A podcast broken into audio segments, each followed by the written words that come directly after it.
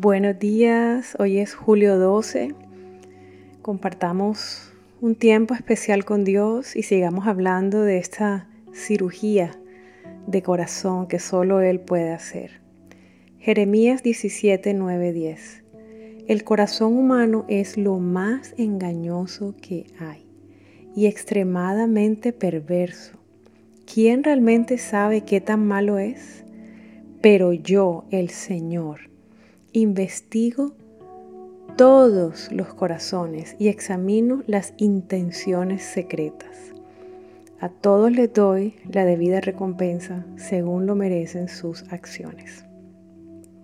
Mateo 12, 34, 35.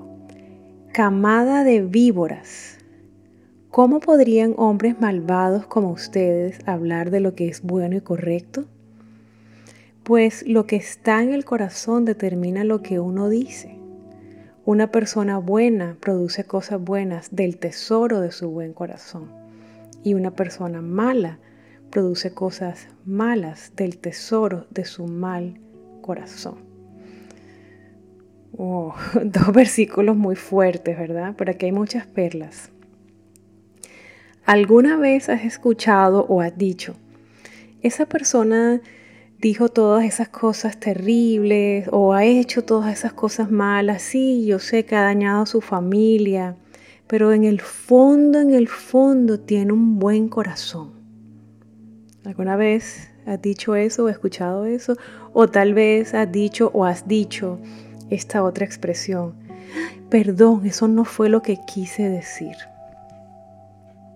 Ok. Bíblicamente hablando, esto es imposible. La persona sí quiso decir lo que dijo, le salió del corazón. Lo que pasa es que se quedó sin filtro. La persona habla palabras que hieren y hace cosas que dañan debido a que su corazón está herido, enfermo.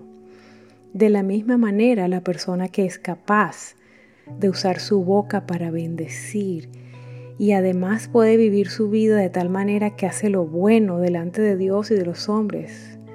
Esa persona hace esto porque tiene un corazón que ha sanado mucho y porque Cristo reina dentro de ese corazón. El corazón es engañoso. Por eso es tan peligroso el famoso consejo, haz lo que tu corazón te guíe. Si hacemos esto, Erraremos vez tras vez, sobre todo si el corazón está herido. Tomar decisiones desde un corazón herido es error y fracaso garantizados. Un corazón herido puede aún intentar convencer a una persona que está bien, que no necesita ayuda, que no necesita orar tanto, que no necesita confesar sus pecados ni pedir perdón a su familia. También le puede hacer creer a alguien, un corazón enfermo y herido, que no tiene a nadie a quien perdonar. O lo opuesto, que muchas personas la han herido, pero el corazón le puede engañar diciendo que no perdona a nadie, porque si perdona se verá débil y la van a herir otra vez. En fin, todas estas instrucciones de un corazón herido, de un corazón por lo tanto engañoso, son contrarias a las que Dios dejó por escrito en su palabra para nosotros.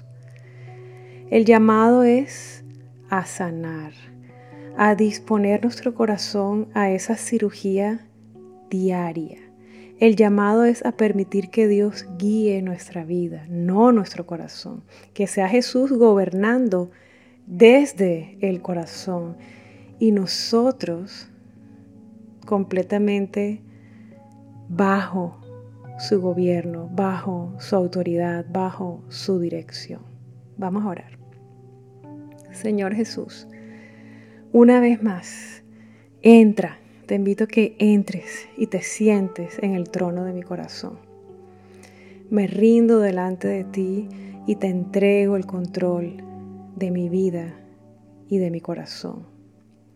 Perdóname porque demasiadas veces he herido a otras personas con mis acciones y con mis palabras y aún a ti te he causado dolor.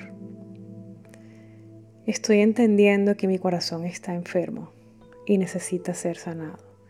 estoy dispuesto y anhelo seguir muy cerca de ti y permitirte que sanes una a una de mis heridas. En el nombre de Jesús he orado. Amén.